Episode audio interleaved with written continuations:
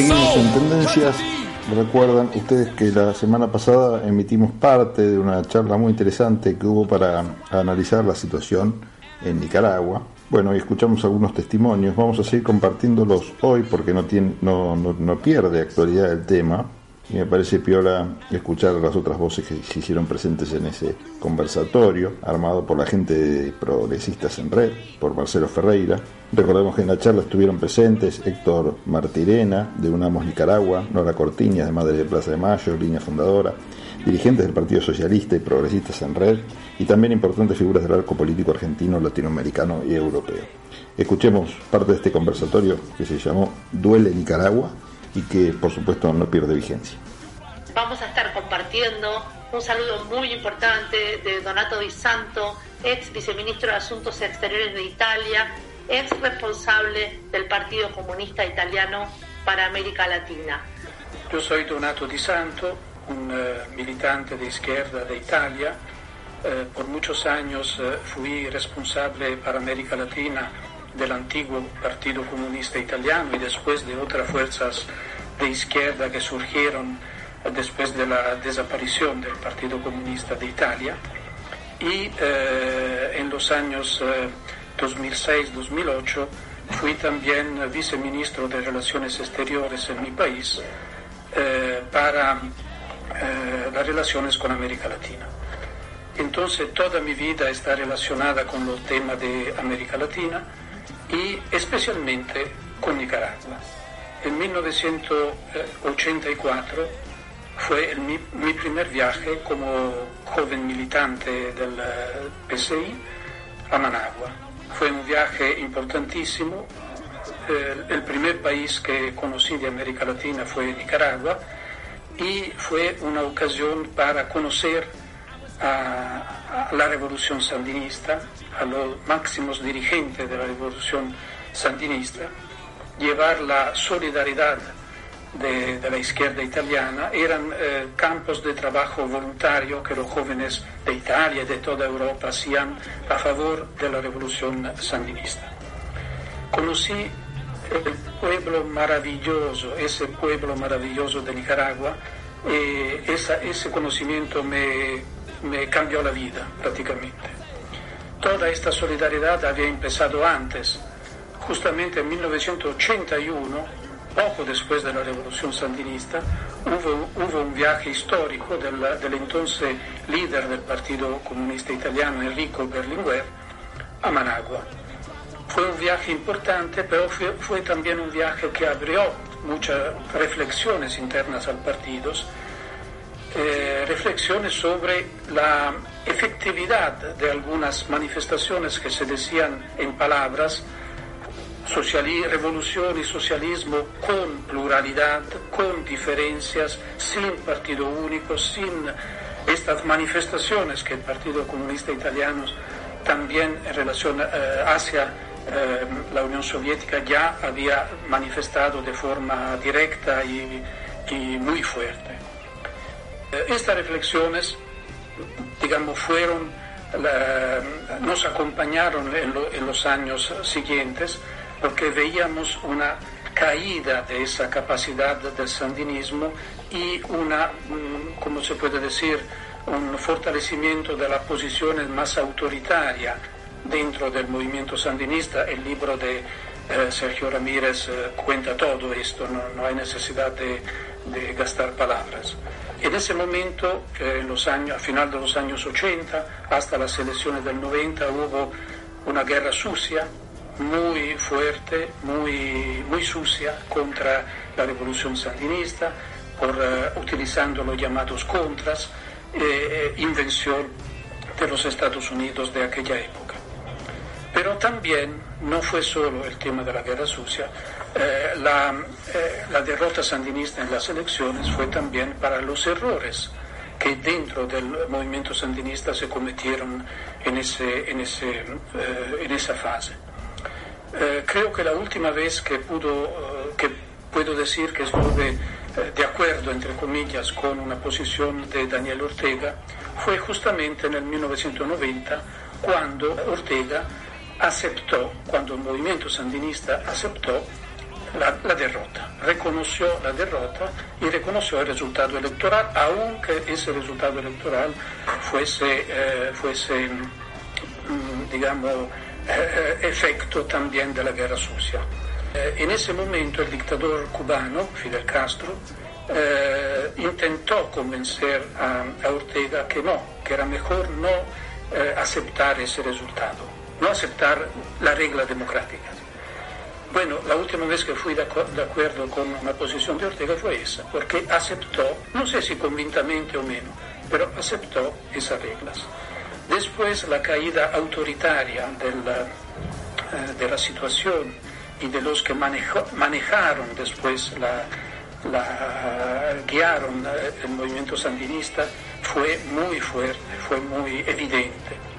En 1994 junto con un amigo, un compañero Giancarlo Summa, escribimos un libro sobre la, eh, la izquierda latinoamericana, la nueva izquierda latinoamericana, eh, que se llamó Revolución Dios.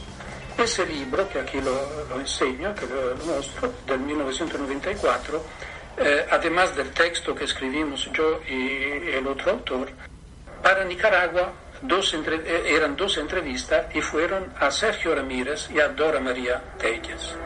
Ojalá que con esta solidaridad que mucha gente, espero, pueda manifestar, se logre no solamente la liberación de los presos políticos, que puede ser, un, como se puede decir, el, el mercado que el autoritarismo de la pareja pudo abrir para eh, alguna algún arreglo, no que se logre que efectivamente las elecciones sean libres, que todas las fuerzas políticas puedan participar libremente, que el resultado sea un resultado, que las elecciones sean observadas por observadores independientes.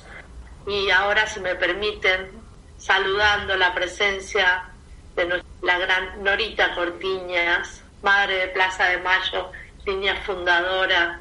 Bueno, saludar eh, yo pertenezco a las madres de Plaza de Mayo, línea fundadora, eh, y decirles que, bueno, una solidaridad con el pueblo de Nicaragua, las madres al principio que empezamos a militar en la Plaza de Mayo y a este, la lucha por la aparición con vida de nuestros hijos e hijas, este, hicimos un viaje a Nicaragua invitada por las mujeres de AMLAE, no sé si todavía existe la institución, este, un grupo de mujeres muy luchadoras y, este, tuvimos contacto con estas mujeres.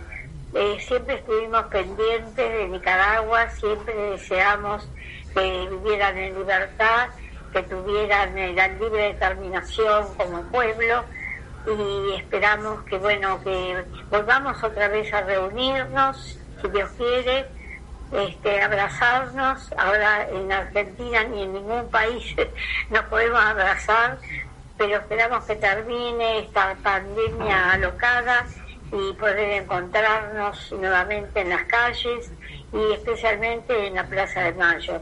Así que bueno, yo voy a seguir escuchando a los invitados y abrazo al pueblo de Nicaragua con todas las fuerzas, deseándole lo mejor. Y desde ya el el abrazo al pueblo de Nicaragua. Gracias, Nora, y Venceremos, y venceremos. y venceremos. Hasta, la victoria siempre. Quisiera decir algo. Yo quiero agradecer en particular y de manera especial las palabras de Norita. Quiero decirle que en Nicaragua ahora hay decenas de madres que están sufriendo el secuestro de sus hijos, de sus hijas, que no saben cómo están en la cárcel, que no saben cómo están en su salud, en su condición física. Por eso, como este dolor Argentina lo ha sufrido, comprenderán de mejor manera, será más fácil comprender la situación que están viviendo los familiares de nuestros presos, que estamos viviendo nosotros. Es la angustia de no saber dónde están, porque el régimen no los ha presentado, no los exhibe personalmente. Y por eso también nosotros hemos dicho que exigimos del régimen el respeto a la integridad física y a la vida de nuestras compañeras y de nuestros compañeros. Y también hemos dicho que en la nueva Nicaragua tiene que haber justicia, porque la impunidad también ha sido caldo de cultivo para que regresemos una y otra vez a esos ciclos de violencia. Para nosotros la lucha por la democracia es también lucha para que haya verdadera justicia y que los crímenes y que los abusos y que las violaciones a los derechos humanos no queden impunes. José Jara, compañero de Chile. Bueno, primero que nada, manifestar eh, obviamente la solidaridad en mi nombre de la, Alianza Progresista, pero también de mis compañeros socialistas. Está, creo que una cuestión es que en términos de la, de la solidaridad, bueno, es cómo podemos avanzar y colaborar desde afuera, porque yo diría que estamos en un empate catastrófico en, en, ciencia política porque no hay, no veo yo cómo avanzar hacia adelante o hacia atrás, ¿no? En resolver esta, esta situación y esta dictadura que es brutal, solo comparable con la de Venezuela hoy día y con otros países que avanzan en la región con fragilidades democráticas de las mismas características. Y ojalá no sea así. ¿Por qué?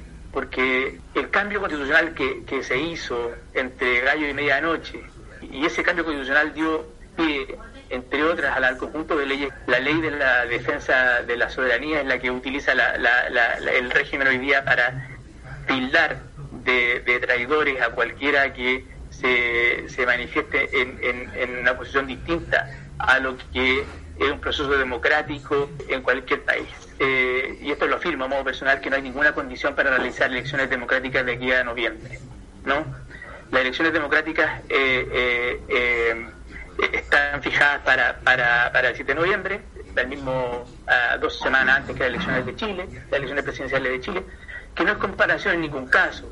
Yo estuve presente en las elecciones del año 2006, cuatro, o sea, 40 días de elecciones en, León eh, y nos demoramos ocho meses en, en, estructurar el padrón electoral, diría yo.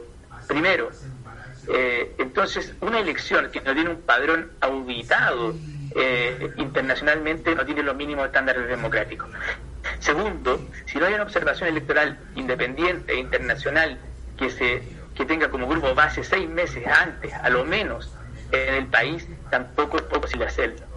Eh, y en tercer lugar, una elección sin políticos presos y que con todas sus garantías eh, constitucionales y derechos civiles y políticos para poder competir, eso es imposible.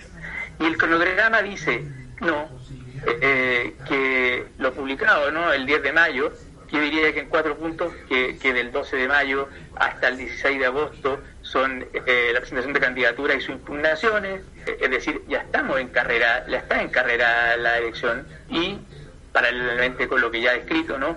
con parte de los candidatos y, que presos o recluidos en su domicilio. Después viene eh, el periodo de formación entre el 13 de mayo y el 31 de octubre, la campaña del 21 de agosto al 6 de noviembre, los sufragios el día 7 de noviembre y después viene todo el tema de las de las impugnaciones réplicas entre el 8 de eh, enero y el 31 de enero donde se embolsó como todo proceso electoral. Es decir, no hay condiciones mínimas, mínimas democráticas en función de esos tres criterios que a, a mí eh, entender y por lo mismo es lo mismo que hemos planteado como condiciones básicas para que la comunidad internacional entienda que una elección democrática, en el caso de Venezuela, eh, y en estas condiciones, este cronograma electoral es incumplible, incumplible bajo cualquier estándar democrático internacional. Y el argumento, además de la ley de defensa de la soberanía, es lo que dice el, oficialismo, no es que el imperialismo está detrás de esto, etcétera, etcétera, eh, que es un discurso ya bastante recurrente y bueno, digamos que imperialismo, porque Nicaragua fue el primer país que o el segundo que recurrió a, o concurrió a votar por el candidato de Trump para la elección del Banco Interamericano de Desarrollo, a partir de un conjunto de desembolsos que se le entregaron eh, en esos meses, ¿no?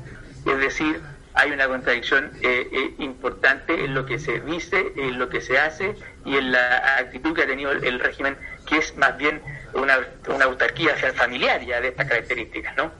Entonces creo que termino diciendo solamente que, me preocupa, me preocupa lo que, lo que vaya a hacer la, oposición, porque el régimen no da espacio para modificar ni dialogar ninguna de estas, de estas temporalidades que están ya eh, fijadas ¿cierto?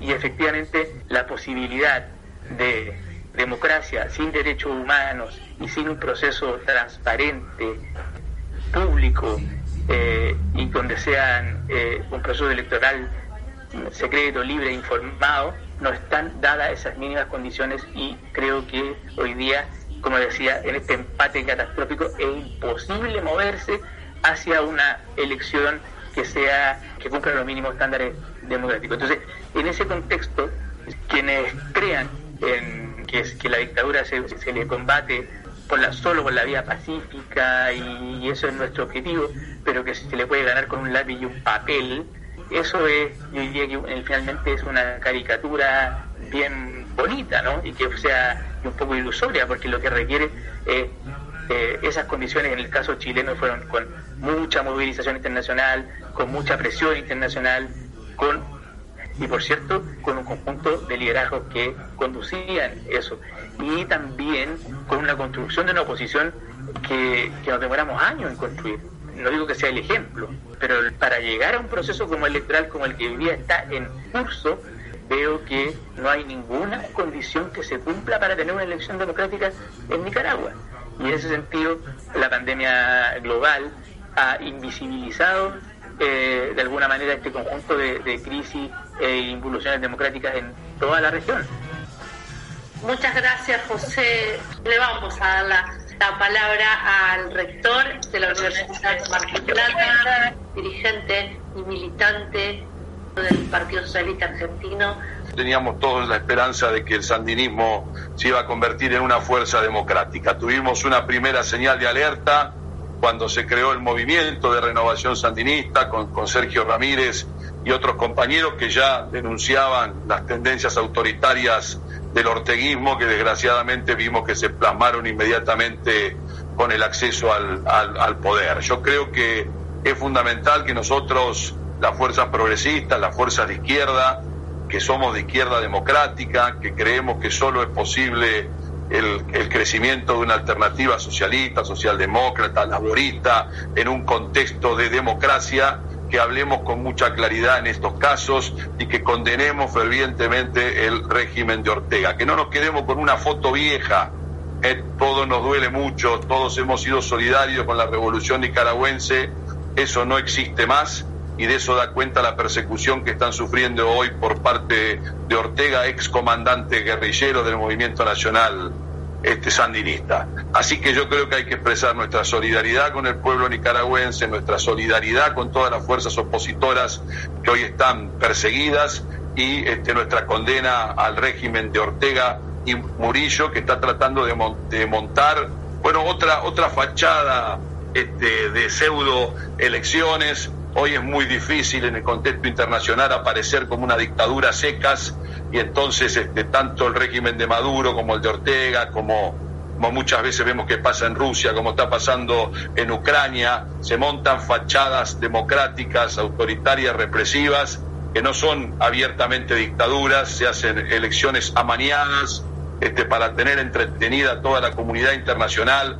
acerca de cuán amañadas fueron y cuán libres fueron. Me parece que, que tenemos que tener claro nosotros qué es lo que está ocurriendo hoy en Nicaragua. No hay posibilidad de elecciones este, limpias en un régimen que reprime y mata a sus jóvenes en las calles, como bien nos decía Héctor, donde hay madres que no saben dónde están sus hijos, como bien describía José, se cometen todas las arbitrariedades que se han denunciado para las próximas elecciones. Entonces me parece que es necesario hablar con claridad, yo creo que hace falta mucho hablar y discutir con la fuerza progresista de Argentina, qué es lo que está ocurriendo en, Nicaragua. Muchas veces quedan, como dije antes, imágenes del pasado que no tienen ninguna correspondencia con lo que ocurre en la realidad frente a este autoritarismo que tampoco ha resuelto ningún problema de la pobreza, de la falta del trabajo y de la desigualdad y la falta de esperanza para los jóvenes nicaragüenses. Lo único que ha resuelto es su permanencia en el poder.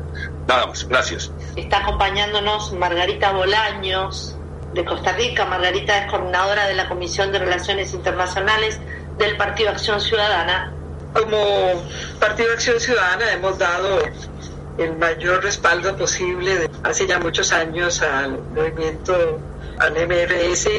Estábamos muy claras de cuál sería el impacto de una el fortalecimiento de la dictadura de Ortega para Costa Rica, de las implicaciones políticas eh, que tiene para nuestro país, en la medida en que somos tan cercanos.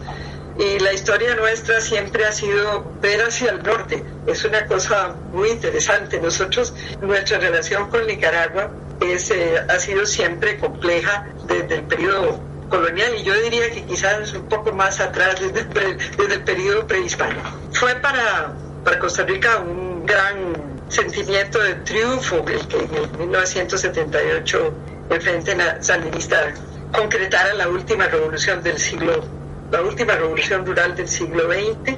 Siempre pensamos que iba a ser una revolución cultural, espiritual, económico, humanista y que esto uh, tendría un impacto sobre toda la Centroamérica que, hemos, que tenemos una historia muy en común y que precisamente este año cumplimos el bicentenario de la independencia.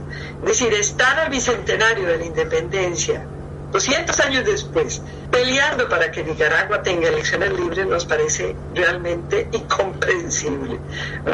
Es, es, decir, es súper, es muy doloroso para los pueblos centroamericanos que tengamos que estar en esta situación. Coordinamos hasta donde eh, podemos, creemos que, que la, la, el restablecimiento de la democracia en Nicaragua es fundamental y necesaria para el restablecimiento de la, de la, democracia en el resto de Centroamérica y que nos permita dejar de ser una de las partes del continente donde el nivel de pobreza es de los más altos, donde el nivel de violencia es más alto, donde la criminalidad es más alta y donde las esperanzas de miles de miles de jóvenes en la década de los años 70 y antes eh, han quedado molidas por apuestas políticas que surgieron con gran esperanza y que han terminado siendo un fraude para, para las juventudes centroamericanas. Estamos plenamente comprometidos y de simbolismo eh, que tienen ya casi más de 500 años. Le voy a pedir que haga su saludo y reflexión a la diputada nacional Carolina Schutrovic. Carolina es una compañera nuestra de Progresistas en Red diputada nacional por la provincia de Tierra del Fuego. Levantamos nuestra voz para hacer también nuestro reclamo al gobierno de Ortega para que se abra el diálogo con todas las fuerzas políticas que se encaminen a un proceso electoral transparente que restablezca las garantías democráticas, las libertades y derechos ciudadanos, el cese de la persecución y la liberación inmediata de las y los presos políticos. No creemos en las intervenciones selectivas del actual secretario general de la OEA, Luis Almagro, que reacciona dependiendo de su afinidad ideológica con el gobernante o candidato denunciado o perseguido, sino en la expresión colectiva de todos los miembros de la organización. Claramente, el gobierno de Ortega está en una posición de flagrante violación de los derechos humanos del pueblo nicaragüense que, ha profundizado durante el proceso eleccionario con la inadmisible persecución y arresto de candidatas y candidatos opositores, líderes sociales y del sector económico, entre otros. Nosotros decimos que nos duele Nicaragua desde Argentina, pero con esperanza hacemos propias las palabras de Ernesto Cardenal. El sol es de incendio sobre Nicaragua en abril, pero la hierba verde llenarse de los carbones y ese es nuestro deseo para el pueblo hermano nicaragüense. Desde Buenos Aires, transmite LRI 224, AM 1220, Ecomedios.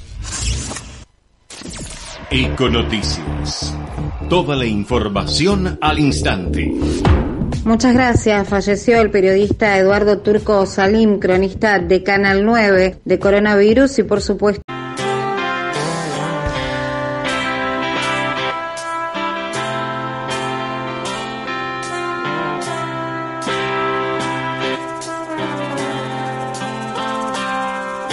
Seguimos en tendencias.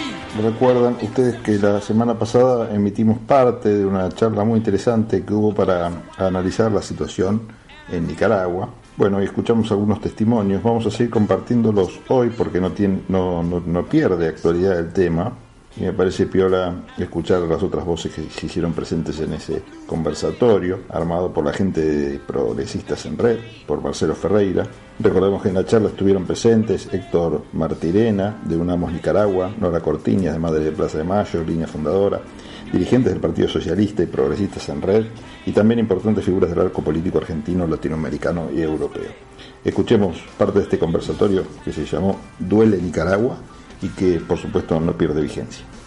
Vamos a estar compartiendo un saludo muy importante de Donato Di Santo, ex viceministro de Asuntos Exteriores de Italia, ex responsable del Partido Comunista Italiano para América Latina.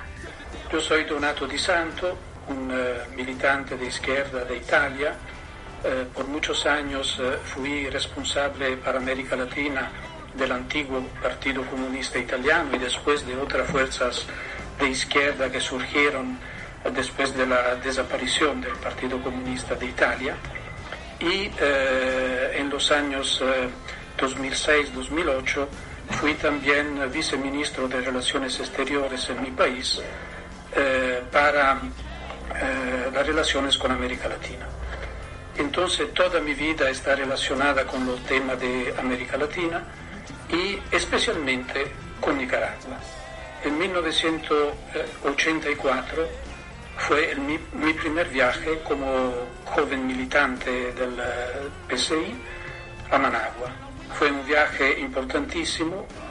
El, el primer país que conocí de América Latina fue Nicaragua y fue una ocasión para conocer a, a, la revolución sandinista, a los máximos dirigentes de la revolución sandinista, llevar la solidaridad de, de la izquierda italiana, eran eh, campos de trabajo voluntario que los jóvenes de Italia y de toda Europa hacían a favor de la revolución sandinista. Conocí el pueblo maravilloso, ese pueblo maravilloso de Nicaragua, y esa, ese conocimiento me, me cambió la vida prácticamente. Toda esta solidaridad había empezado antes, justamente en 1981 poco después de la revolución sandinista, hubo, hubo un viaje histórico del, del, entonces líder del Partido Comunista Italiano, Enrico Berlinguer, a Managua. Fue un viaje importante, pero fue, fue también un viaje que abrió muchas reflexiones internas al partido, eh, reflexiones sobre la efectividad de algunas manifestaciones que se decían en palabras, revolución y socialismo con pluralidad, con diferencias, sin partido único, sin estas manifestaciones que el Partido Comunista Italiano también en relación eh, hacia eh, la Unión Soviética ya había manifestado de forma directa y muy fuerte. Eh, estas reflexiones, digamos, fueron, nos acompañaron en, lo, en los años siguientes, porque veíamos una caída de esa capacidad del sandinismo y una, mm, como se puede decir, un fortalecimiento de la posición más autoritaria dentro del movimiento sandinista. El libro de eh, Sergio Ramírez eh, cuenta todo esto, no, hay necesidad de, gastar palabras. En ese momento, eh, en los años, a final de los años 80, hasta las elecciones del 90, hubo una guerra sucia muy fuerte, muy, sucia contra la revolución sandinista, uh, utilizando los llamados contras, eh, invención de los Estados Unidos de aquella época. Pero también no fue solo el tema de la guerra sucia, eh, la, eh, la, derrota sandinista en las elecciones fue también para los errores que dentro del movimiento sandinista se cometieron en, ese, en, ese, en esa fase. Eh, creo que la última vez que, pudo, eh, que puedo decir que estuve eh, de acuerdo, entre comillas, con una posición de Daniel Ortega fue justamente en el 1990, cuando Ortega aceptó, cuando el movimiento sandinista aceptó la, la, derrota, reconoció la derrota y reconoció el resultado electoral, aunque ese resultado electoral fuese, eh, fuese mm, digamos, eh, efecto también de la guerra sucia. Eh, en ese momento el dictador cubano, Fidel Castro, eh, intentó convencer a, a, Ortega que no, que era mejor no eh, aceptar ese resultado, no aceptar la regla democrática. Bueno, la última vez que fui de, de acuerdo con una posición de Ortega fue esa, porque aceptó, no sé si convintamente o menos, pero aceptó esas reglas. Después la caída autoritaria eh, de la situación y de los que manejaron después la, guiaron eh, el movimiento sandinista fue muy fuerte, fue muy evidente. En 1994, junto con un amigo, compañero Giancarlo Summa, escribimos un libro sobre la, eh, la izquierda latinoamericana, la nueva izquierda latinoamericana, eh, que se llamó Revolución a Dios. Ese libro, que aquí lo, lo enseño, que lo, lo muestro, del 1994, eh, además del texto que escribimos yo y el otro autor, para Nicaragua dos eh, eran dos entrevistas y fueron a Sergio Ramírez y a Dora María Telles. Ojalá que con esta solidaridad que mucha gente, espero, pueda manifestar, se logre no solamente la liberación de los presos políticos, que puede ser, un, como se puede decir, el, el mercado que el autoritarismo de la pareja pudo abrir para eh, alguna, algún arreglo, no que se logre que efectivamente las elecciones sean libres, que todas las fuerzas políticas puedan participar libremente, que el resultado sea un resultado, que las elecciones sean observadas por observadores independientes. Y ahora, si me permiten, saludando la presencia de la gran Norita Cortiñas, madre de Plaza de Mayo, línea fundadora. Bueno, saludar eh, yo pertenezco a las madres de Plaza de Mayo, línea fundadora, eh, y decirles que, bueno, una solidaridad con el pueblo de Nicaragua, las madres al principio que empezamos a militar en la Plaza de Mayo y a este, la lucha por la aparición con vida de nuestros hijos e hijas, este, hicimos un viaje a Nicaragua invitada por las mujeres de AMLAE, no sé si todavía existe la institución, este, un grupo de mujeres muy luchadoras y, este, tuvimos contacto con estas mujeres. Eh, siempre estuvimos pendientes de Nicaragua, siempre deseamos que vivieran en libertad, que tuvieran la libre determinación como pueblo y esperamos que bueno que volvamos otra vez a reunirnos, si Dios quiere, este, abrazarnos. Ahora en Argentina ni en ningún país nos podemos abrazar, pero esperamos que termine esta pandemia alocada y poder encontrarnos nuevamente en las calles y especialmente en la Plaza de Mayo. Así que bueno, yo voy a seguir escuchando a los invitados y abrazo al pueblo de Nicaragua con todas las fuerzas, deseándole lo mejor. Y desde ya el, el abrazo al pueblo de Nicaragua. Gracias, Nora, y venceremos, y venceremos. y venceremos. Hasta, la victoria siempre. Quisiera decir algo. Yo quiero agradecer en particular y de manera especial las palabras de Norita. Quiero decirle que en Nicaragua ahora hay decenas de madres que están sufriendo el secuestro de sus hijos, de sus hijas, que no saben cómo están en la cárcel, que no saben cómo están en su salud, en su condición física. Por eso, como este dolor Argentina lo ha sufrido, comprenderán de mejor manera, será más fácil comprender la situación que están viviendo los familiares de nuestros presos que estamos viviendo nosotros. Es la angustia de no saber dónde están, porque el régimen no los ha presentado, no los exhibe personalmente. Y por eso también nosotros hemos dicho que exigimos del régimen el respeto a la integridad física y a la vida de nuestras compañeras y de nuestros compañeros. Y también hemos dicho que en la nueva Nicaragua tiene que haber justicia, porque la impunidad también ha sido caldo de cultivo para que regresemos una y otra vez a esos ciclos de violencia. Para nosotros la lucha por la democracia es también lucha para que haya verdadera justicia y que los crímenes y que los abusos y que las violaciones a los derechos humanos no queden impunes. José Jara, compañero de Chile. Bueno, primero que nada, manifestar eh, obviamente la solidaridad en mi nombre de la, Alianza Progresista, pero también de mis compañeros socialistas. Está, creo que una cuestión es en términos de la, de la solidaridad, bueno, es cómo podemos avanzar y colaborar desde afuera, porque yo diría que estamos en un empate catastrófico en, ciencia política porque no hay, no veo yo cómo avanzar hacia adelante o hacia atrás, ¿no? En resolver esta, esta situación y esta dictadura que es brutal, solo comparable con la de Venezuela hoy día y con otros países que avanzan en la región con fragilidades democráticas de las mismas características. Y ojalá no sea así. ¿Por qué?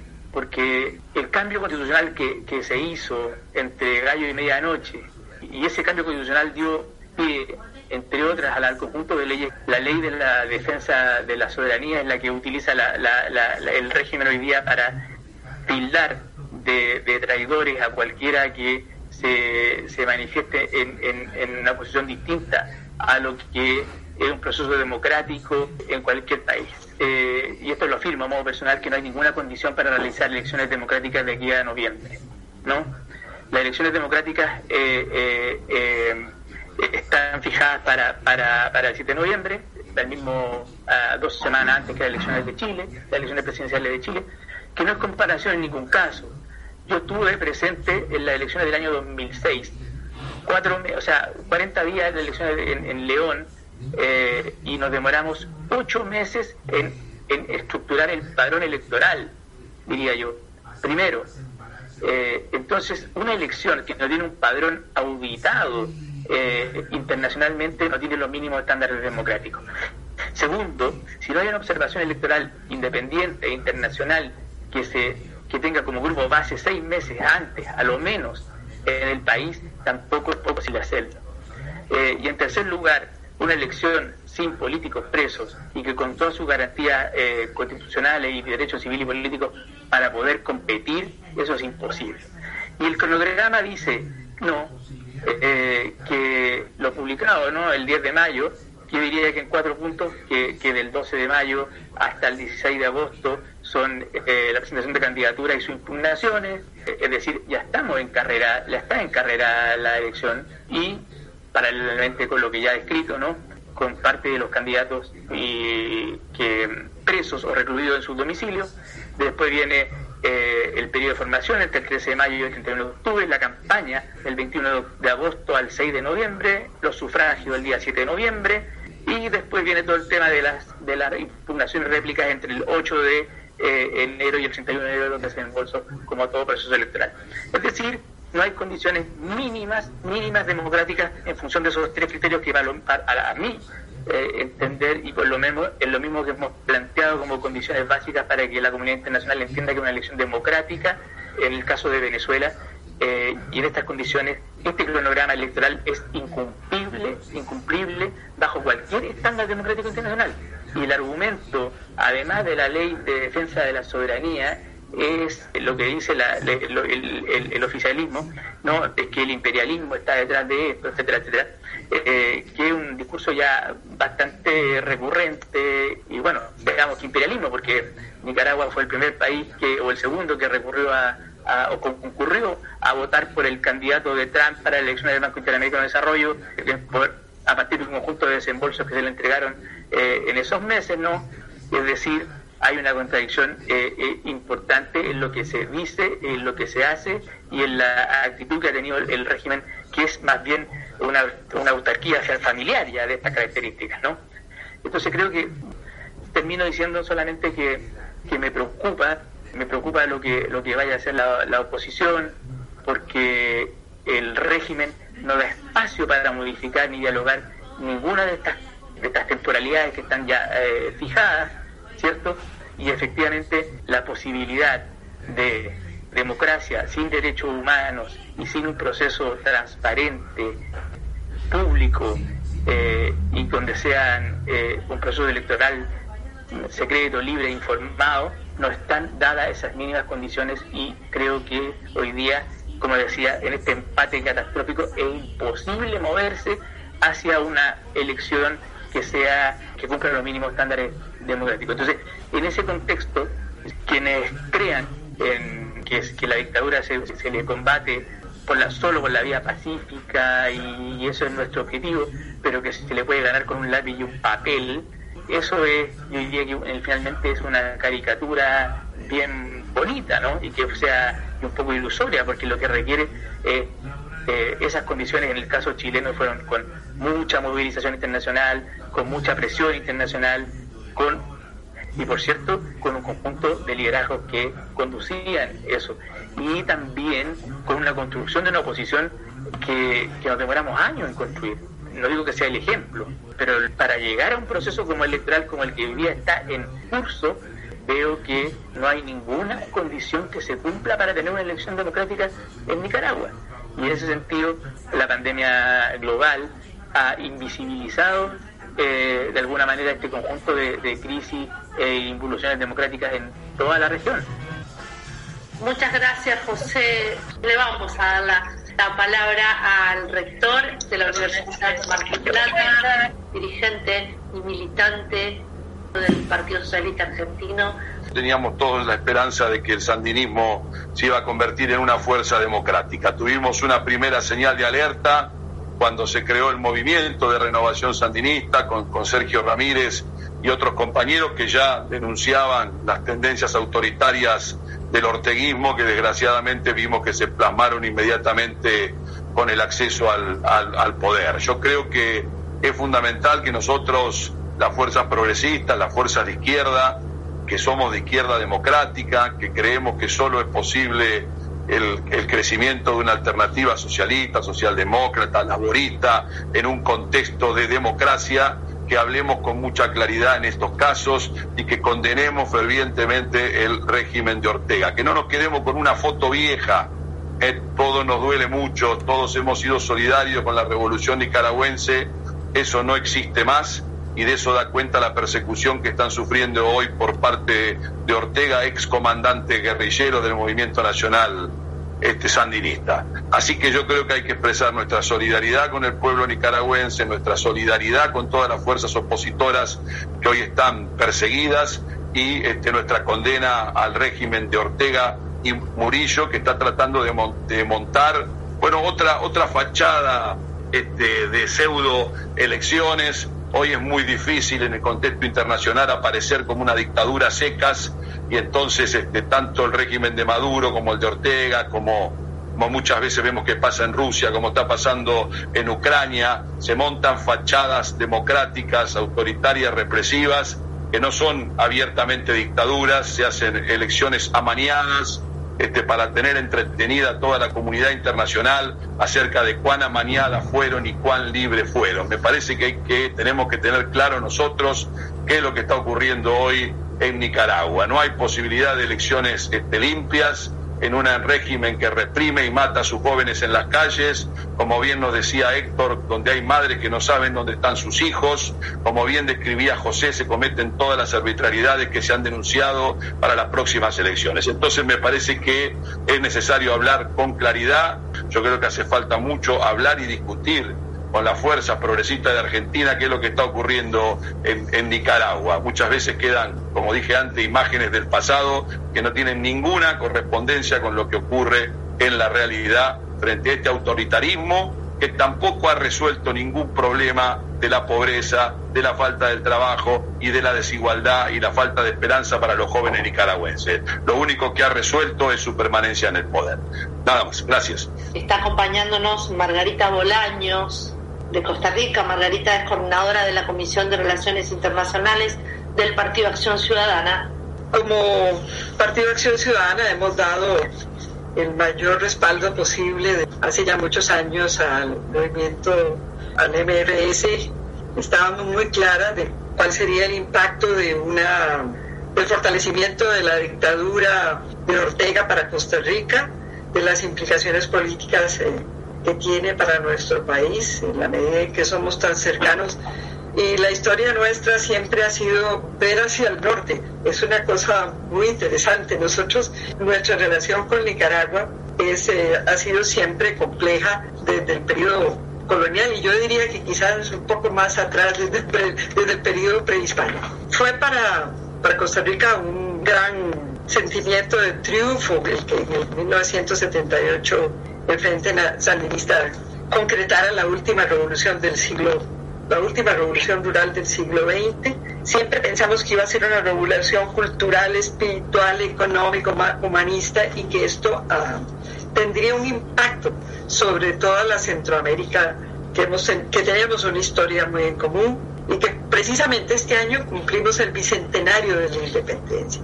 Es decir, estar al bicentenario de la independencia 200 años después, peleando para que Nicaragua tenga elecciones libres nos parece realmente incomprensible.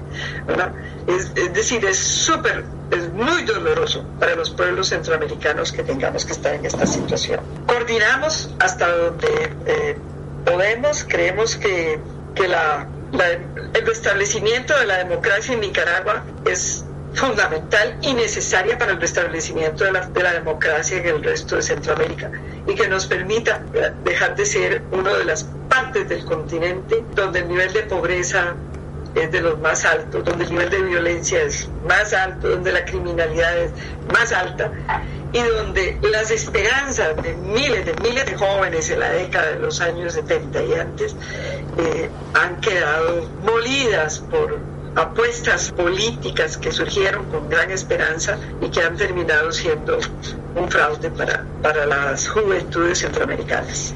Estamos plenamente comprometidos de simbolismo eh, que tienen ya casi más de 500 años. Le voy a pedir que haga su saludo y reflexión a la diputada nacional Carolina Schutrovic. Carolina es una compañera nuestra de Progresistas en Red diputada nacional por la provincia de Tierra del Fuego.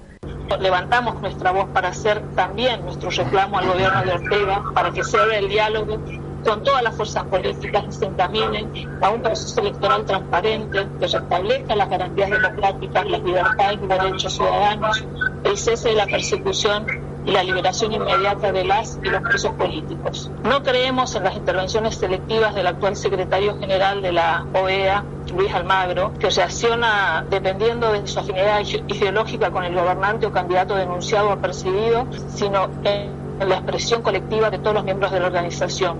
Claramente, el gobierno de Ortega está en una posición de flagrante violación de los derechos humanos del pueblo nicaragüense que, ha profundizado durante el proceso eleccionario con la inadmisible persecución y arresto de candidatas y candidatos opositores, líderes sociales y del sector económico, entre otros. Nosotros decimos que nos duele Nicaragua desde Argentina, pero con esperanza hacemos propias las palabras de Ernesto Cardenal. El sol es de incendio sobre Nicaragua en abril, pero la hierba verde llenarse de los carbones y ese es nuestro deseo para el pueblo hermano nicaragüense.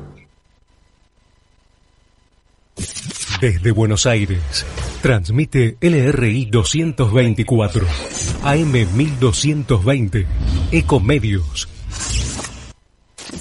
Econoticias. Toda la información al instante. Muchas gracias. Falleció el periodista Eduardo Turco Salim, cronista de Canal 9 de coronavirus y por supuesto